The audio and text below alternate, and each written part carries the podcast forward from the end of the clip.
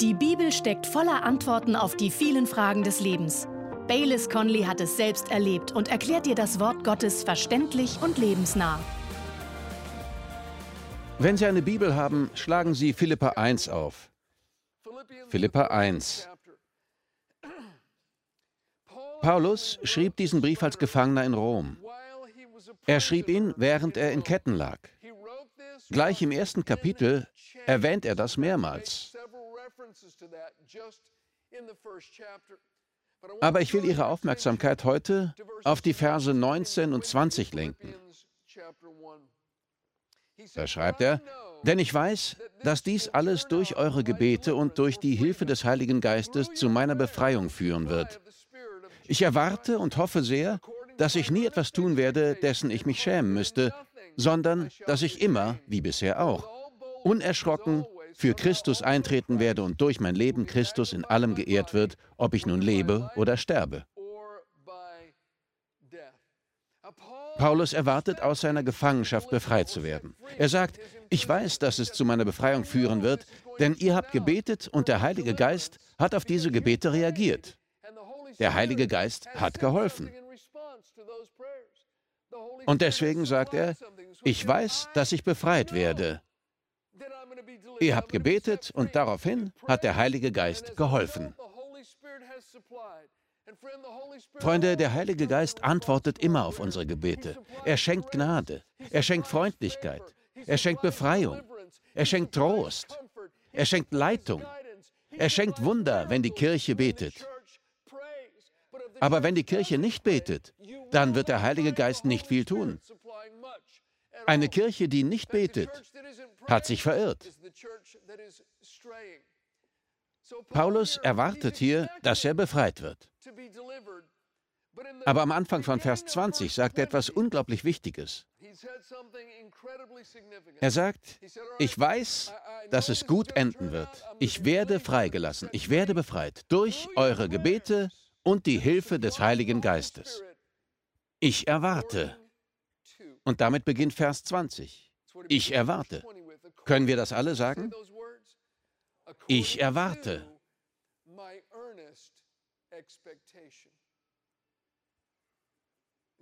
Vieles, was wir mit Gott erleben und was wir von Gott bekommen, steht in direktem Zusammenhang zu dem, was wir erwarten.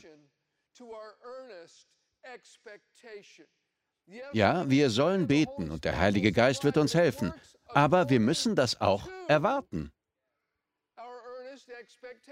Und Paulus erwartete seine Hilfe auf verschiedenen Ebenen. Erstens in dieser Welt und zweitens in der ewigen oder geistlichen Welt. Für diese Welt erwartete er, dass er aus dem Gefängnis befreit wurde. Gehen wir zu Vers 26, wo er das noch deutlicher macht. Er schreibt, wenn ich dann zu euch zurückkomme, werdet ihr sogar noch mehr Grund haben, stolz davon zu erzählen, was Christus Jesus für mich getan hat. Wörtlich, wenn ich wieder leiblich bei euch bin. Und von dieser römischen Gefangenschaft wurde er tatsächlich entlassen. Für dieses Leben erwartete er vom Heiligen Geist, dass er ein Wunder tun und ihn aus seiner Situation befreien würde.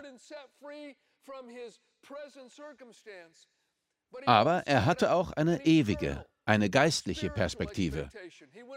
In Vers 20 schreibt er weiter, dass Christus durch sein Leben oder wenn nötig durch seinen Tod geehrt werden soll. Wenn sich unsere Erwartungen auf diese Welt beschränken und wir nicht auch ewige geistliche Dinge erwarten, macht das egoistisch.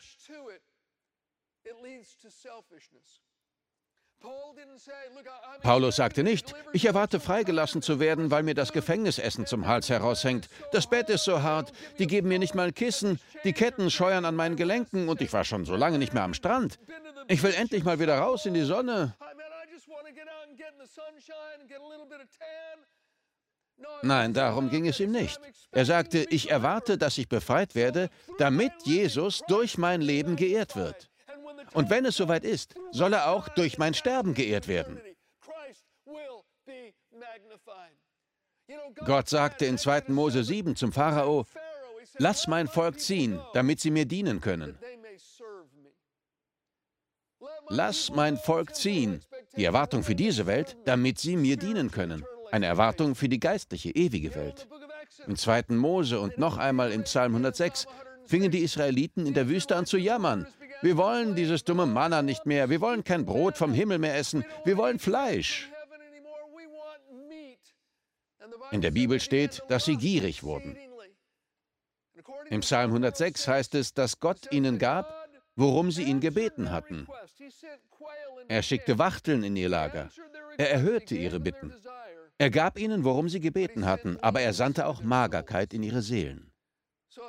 Ihr Wunsch und ihre Erwartungen für diese Welt wurden also erfüllt, aber ihre Seelen waren mager. Freund, Gott möchte nicht, dass seine Kinder nur materiell oder körperlich gesegnet werden und dabei geistlich vertrocknen. Das will Gott nicht für sie und nicht für mich. Denken Sie an die Kirche von Laodicea in Offenbarung 3. Sie sagten, wir sind reich, wir brauchen nichts, all unsere Bedürfnisse sind erfüllt.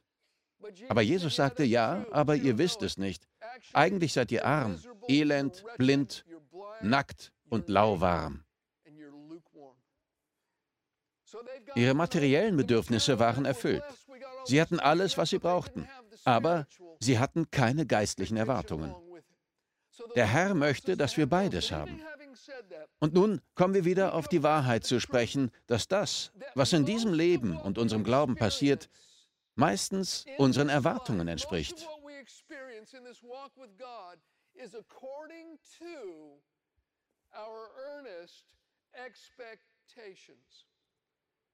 Sie kennen sicher diesen Vers aus Psalm 27, Vers 13. Da heißt es, Doch ich bin gewiss, dass ich am Leben bleiben und sehen werde, wie gütig der Herr ist. Er erwartet es. Ich bin gewiss, dass ich sehen werde, wie Gott im Hier und Jetzt eingreift. Er erwartet es.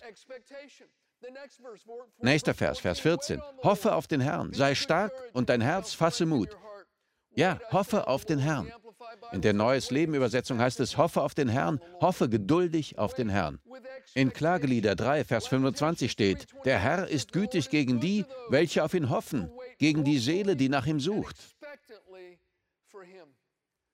Es ist eine Tatsache, dass wir meistens bekommen, was wir erwarten. Ob positiv oder negativ, gut oder schlecht. Meistens werden unsere Erwartungen erfüllt. Schlagen wir gemeinsam 2. Könige 7 auf. Ich werde Ihnen gleich eine Geschichte daraus vorlesen. Vielleicht haben Sie schon einmal die Geschichte von dem alten Mann gehört, der einen Marktstand an einer Hauptstraße hatte, die in eine Stadt führte. Die Reisenden blieben oft dort stehen und kauften Obst und andere Kleinigkeiten. Oft kamen die Leute, die auf dem Weg in die Stadt waren, zu ihm und fragten, Alter Mann, wie sind die Leute in dieser Stadt? Und er stellte immer die gleiche Frage. Er fragte, wie sind die Leute in der Stadt, aus der Sie kommen? Sie sagten, sie waren toll, die Nachbarn waren super, die Menschen waren großzügig, wir haben einander geholfen. Wir wollten gar nicht weg, aber ich kann hier eine Arbeit bekommen, auf die ich nicht verzichten kann. Und der alte Mann sagte, dann habe ich eine gute Nachricht für Sie. In dieser Stadt sind die Leute genauso. Dann kam ein anderer Reisender und fragte, alter Mann, wie sind die Leute in dieser Stadt? Wie sind sie dort, wo sie herkommen? Ach, das ist ein elendes Pack. Sie sind gierig, jeder schaut nur auf sich, keiner hilft dem anderen, man muss immer aufpassen. Dann habe ich eine schlechte Nachricht für Sie, die Leute in dieser Stadt sind genauso. Unsere Erwartungen werden meistens erfüllt, ob sie gut sind oder schlecht. In dieser Geschichte in 2. Könige 7 herrschte eine schlimme Hungersnot. Die Hauptstadt von Samaria war von einer Armee umstellt. Keiner konnte in die Stadt hinein und keiner konnte hinaus. Sie hatten fast keine Lebensmittel mehr. Es war so schlimm, dass man ein Vermögen brauchte, um überhaupt Essen kaufen zu können. Ein Eselskopf, an dem man nur schwer herankam, wurde für 80 Schekel verkauft. 80 Silberstücke für einen Eselskopf.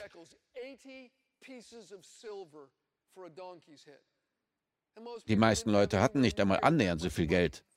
Manche waren sogar zu Kannibalismus übergegangen. Die Bibel beschreibt das Ganze sehr lebhaft. Eine furchtbare, hoffnungslose Situation. Eine Armee vor der Stadt, kein Essen in der Stadt, die Menschen starben. Und man braucht ein Vermögen, wenn man überhaupt etwas Essbares fand. Und inmitten dieser Situation sprach Elisa ein Wort des Herrn. Kapitel 7, Vers 1. Da sagte Elisa, hört das Wort des Herrn. So spricht der Herr. Morgen um diese Zeit wird ein Maß Weizengrieß für einen Schekel verkauft werden und zwei Maß Gerste für einen Schekel im Tor von Samaria. Ein Maß sind sechs Liter. Er sagte, ein Eselskopf, den man gerade so noch finden kann, kostet im Moment 80 Silberstücke. Morgen zur gleichen Zeit könnt ihr im Tor dreieinhalb Kilo Mehl für ein Silberstück kaufen und sieben Kilogramm Gerste für ein Silberstück. Es wird so viel Essen geben, dass es so billig sein wird. Es klang unglaublich, so unglaublich, dass... Lesen wir Vers 2. Da antwortete der Anführer, auf dessen Arm sich der König stützte, dem Mann Gottes und sagte, siehe, wenn der Herr Fenster am Himmel machte, könnte wohl so etwas geschehen? Er aber sagte, siehe, du wirst es mit deinen eigenen Augen sehen, doch du wirst nichts davon essen. Der Anführer erwartete nicht im geringsten, dass Gott in dieser Situation etwas tun würde und brachte das zum Ausdruck. Es sah so schlecht aus und sie waren so verzweifelt, dass er sagte, das wird nicht passieren, selbst wenn Gott Fenster am Himmel macht. Aber wissen Sie was? Es passierte. Gott schenkte ein Wunder. Wenn wir die Geschichte weiterlesen, heißt es ab Vers 17, der König hatte aber den Offizier, auf dessen Arm er sich stützte, zur Aufsicht über das Tor bestellt. Und das Volk trat ihn im Tor nieder, sodass er starb. Gerade so, wie der Mann Gottes geredet hatte, der, als der König zu ihm herabkam, es vorausgesagt hatte. Es war ja geschehen, als der Mann Gottes zum König geredet hatte. Zwei Maß Gerste werden morgen um diese Zeit für einen Schekel verkauft werden und ein Maß Weizengrieß ebenso für einen Schekel im Tor von Samaria. Da hatte der Offizier dem Mann Gottes geantwortet und gesagt, siehe, wenn der Herr auch Fenster am Himmel machte, könnte wohl so etwas geschehen? Er aber hatte gesagt, siehe, du wirst es mit deinen eigenen Augen sehen, doch du wirst nichts davon essen. So geschah es ihm nun. Das Volk trat ihm im Tor nieder, sodass er starb. Er bekam genau das, was er erwartete. Er dachte und sagte, es ist unmöglich. Und es wurde für ihn unmöglich. Meine Frage an Sie heute lautet, was erwarten Sie in diesem Jahr? Was erwarten Sie für Ihre Familie? Was erwarten Sie finanziell? Was erwarten Sie von Ihrem Einfluss auf das Reich Gottes, den Gott Ihnen vielleicht schenken wird? Was erwarten Sie? Glauben Sie, dass Gott Fenster im Himmel öffnen und Sie mit so viel Segen überschütten kann, dass Sie gar nicht genug Platz dafür haben? Glauben Sie, dass er Ihre Füße auf den Weg des Fortschritts setzen und Ihnen so viel Segen und Überfluss schenken kann, dass nicht nur Ihre Bedürfnisse erfüllt werden, sondern er sie auch noch gebrauchen kann, um andere zu segnen und ihnen zu helfen? Glauben Sie, dass er das tun kann? Was erwarten Sie? Und noch eine andere Frage. Was sprechen Sie aus? Das ist immer ein guter Maßstab, denn wovon das Herz erfüllt ist, davon redet der Mund. Unser Herz und unser Mund hängen zusammen.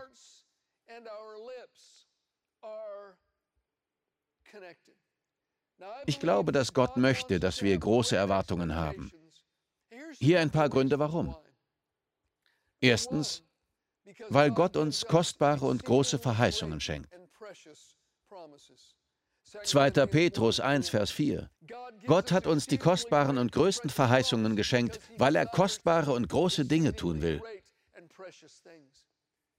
Gott schenkt große Verheißungen, weil Gott große Dinge tun will. Diese Verheißungen stehen in seinem Wort. Im Psalm 130, Vers 5 heißt es, ich hoffe auf den Herrn von ganzem Herzen und ich vertraue auf sein Wort. Zweitens, Wir sollen Großes erwarten, weil wir nicht nur Verheißungen haben, sondern auch Geschichten von Menschen, die Gottes Eingreifen in ihrem Leben erfahren haben. In Hebräer 6, Vers 12 steht, werdet Nachahmer derer, die durch Glauben und Ausharren die Verheißungen erben. Wir finden in der Bibel eine Geschichte nach der anderen. Ich habe die Geschichte der Frau mit dem Blutfluss gelesen. Sie hatte zwölf Jahre gelitten und es wurde immer schlimmer. Alles, was sie hatte, hatte sie für Ärzte ausgegeben. Dann kam sie zu Jesus, schlich hinter ihn und berührte sein Gewand. Da ging Kraft von ihm aus und sie wurde geheilt. Und dann sagte sie allen, was sie getan hatte. Er sagte, Tochter, dein Glaube hat dir geholfen. Auch hier im Saal sitzen heute Menschen, die krank sind und die bei vielen Ärzten waren. Und wir danken Gott für alle medizinischen Fachkräfte, die ihr Leben einsetzen, um anderen zu helfen. Dafür sind wir sehr dankbar. Aber so gut sie auch sind und so viel sie auch tun, sie haben Grenzen. Vielleicht haben sie schon ihr ganzes Vermögen investiert. Vielleicht ist ihr Bankkonto leer, aber es geht ihnen immer noch nicht besser. Diese Geschichte in der Bibel ist für Sie. Wenn Sie sie lesen, springt der Glaube von den Seiten direkt in Ihr Herz. Und auch heute muss man nicht weit suchen, um zu hören, wo Gott Wunder getan und in das Leben von Menschen eingegriffen hat. Ich würde sogar behaupten, dass vielleicht nur ein paar Stühle von Ihnen entfernt jemand sitzt, der schon als Antwort auf ein Gebet ein Wunder erlebt hat. Er oder sie kann eine so unglaubliche Geschichte von Gott erzählen, die dennoch passierte, weil sie Gott vertrauten.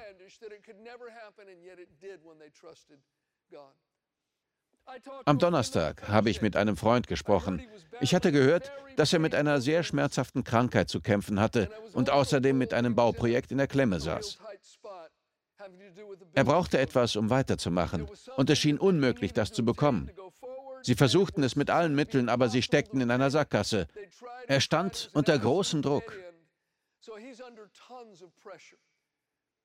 Sie würden die Kredite und die Verlängerung der Baubewilligungen verlieren. Er hatte schon die allerletzte Verlängerung bekommen, die es gab, und sie würde in ein paar Tagen ablaufen. Er würde alles, was er erreicht hatte, und Tausende von Dollar verlieren. Der Lohn für die Arbeit eines ganzen Jahres. Ich rief ihn also an, um ihn zu ermutigen. Wir sprachen über die ganzen rechtlichen Verfahren und alles, was wir beim Bau dieses Gebäudes hier durchgemacht haben. Ich sagte, weißt du, und nachdem wir diesen jahrelangen Kampf endlich hinter uns hatten und mit dem Bau beginnen konnten, fing es an zu regnen. Es regnete und regnete. Es gab die längste Regenperiode des Jahrhunderts. Das ganze Grundstück verwandelte sich in einen See. Die Stelle, wo Sie gerade sitzen, stand unter Wasser. Wir nannten ihn Lake Cottonwood.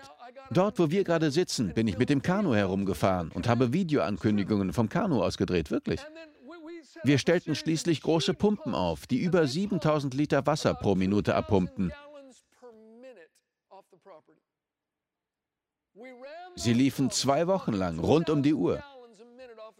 Aber sie konnten nicht das ganze Wasser abpumpen.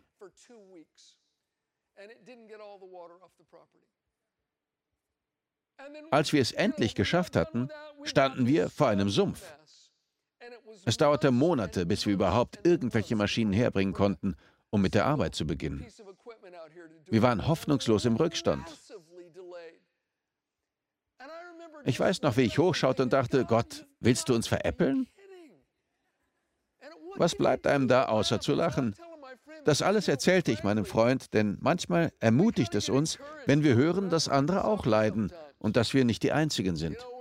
Ich erzählte also unsere Geschichte und wir lachten ein bisschen darüber. Und dann sagte er, weißt du, Bayless, wir haben alles getan, was wir konnten. Wir können nichts mehr tun. Es ist einfach unmöglich. Wenn noch etwas daraus wird, dann ist das allein Gottes Werk. Dann legte er auf. Ein paar Stunden später bekam ich eine Nachricht von ihm, die er mir und mehreren anderen Freunden geschrieben hatte.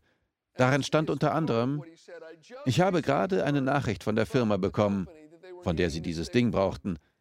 Und nach vier Monaten Nein, sagen sie auf einmal Ja. Damit bleiben uns die Grundstücke, die Treuhandkonten und die Baudarlehen erhalten und wir können die Termine der Stadt einhalten. Das ist allein Gottes Werk. Danke für eure Gebete und Unterstützung. Wir dienen einem großen Gott Solche Geschichten passieren andauernd. Aber wir sollten auch Großes erwarten, weil er groß ist und Großes tut. In der Bibel heißt es in 5. Mose 7, er ist ein großer und ehrfurchtgebietender Gott. In 1. Mose 15, er ist unser sehr großer Lohn. Im Psalm 47, er ist ein großer König. In Hebräer 4, er ist der große Hohepriester.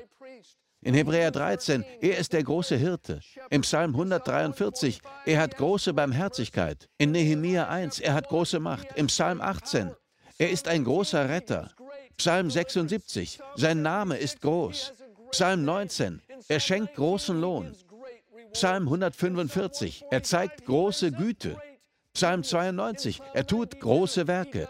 Psalm 86, er vollbringt große Wunder. Psalm 119, er schenkt großen Frieden. Hebräer 2, er hat uns eine große Rettung erwirkt.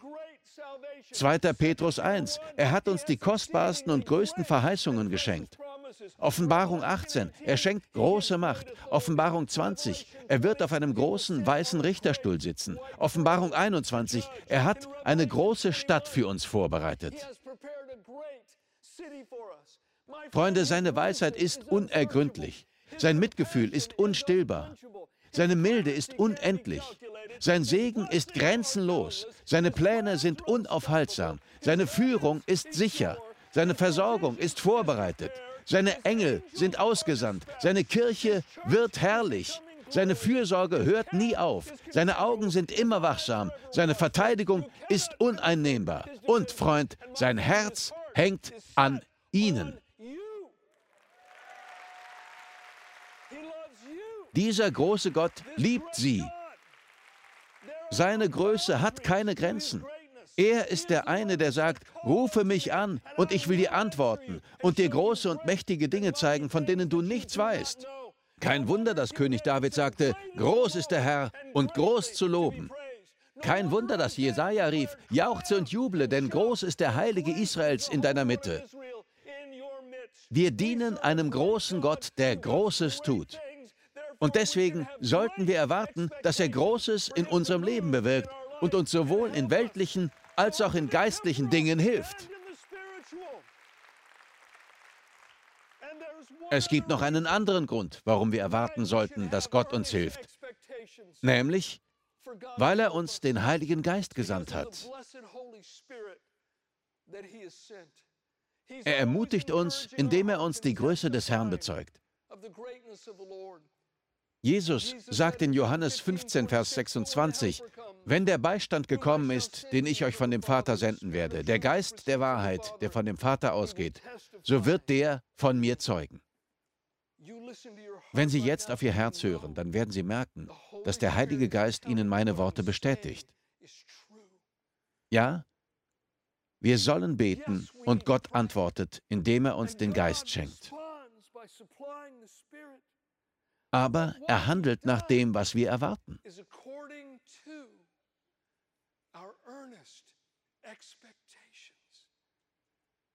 Gott will, dass wir unsere Augen erheben und unsere Erwartungen hochschrauben. Er ist ein großer Gott und er liebt uns leidenschaftlich. Treten wir vor ihn. Vater im Himmel, wir demütigen unsere Herzen vor dir. Wir wissen, dass du all unsere weltlichen Probleme kennst. Du weißt, dass wir Rechnungen bezahlen müssen. Du weißt, dass wir Essen auf den Tisch stellen und Kredite abbezahlen müssen, dass wir einen gesunden Körper brauchen, damit wir arbeiten und funktionieren können und dass wir Seelenfrieden brauchen. Du kennst die Konflikte, die wir manchmal mit Nachbarn oder Kollegen erleben. Gott, uns ist klar, dass du all das und alles andere weißt. Und wir bitten dich um deine Hilfe durch den Heiligen Geist. Wir bitten dich um Wunder und Führung, Kraft und Trost und um Erleuchtung vom Heiligen Geist. Gott, wir bitten das nicht nur, damit wir befreit werden, sondern damit wir dir besser dienen können. Und damit du durch unser Leben und wenn es soweit ist, auch unser Sterben verherrlicht wirst. Herr, wir erwarten Großes für diese und die ewige Welt. Und wir schauen auf dich. Wir vertrauen darauf, dass du große und mächtige Dinge tust. Lob sei dir. Wir danken dir fürs Zuhören. Weitere Predigten sowie eine tägliche Andacht von Baylis findest du kostenlos auf baylis-conley.de. Gott segne dich.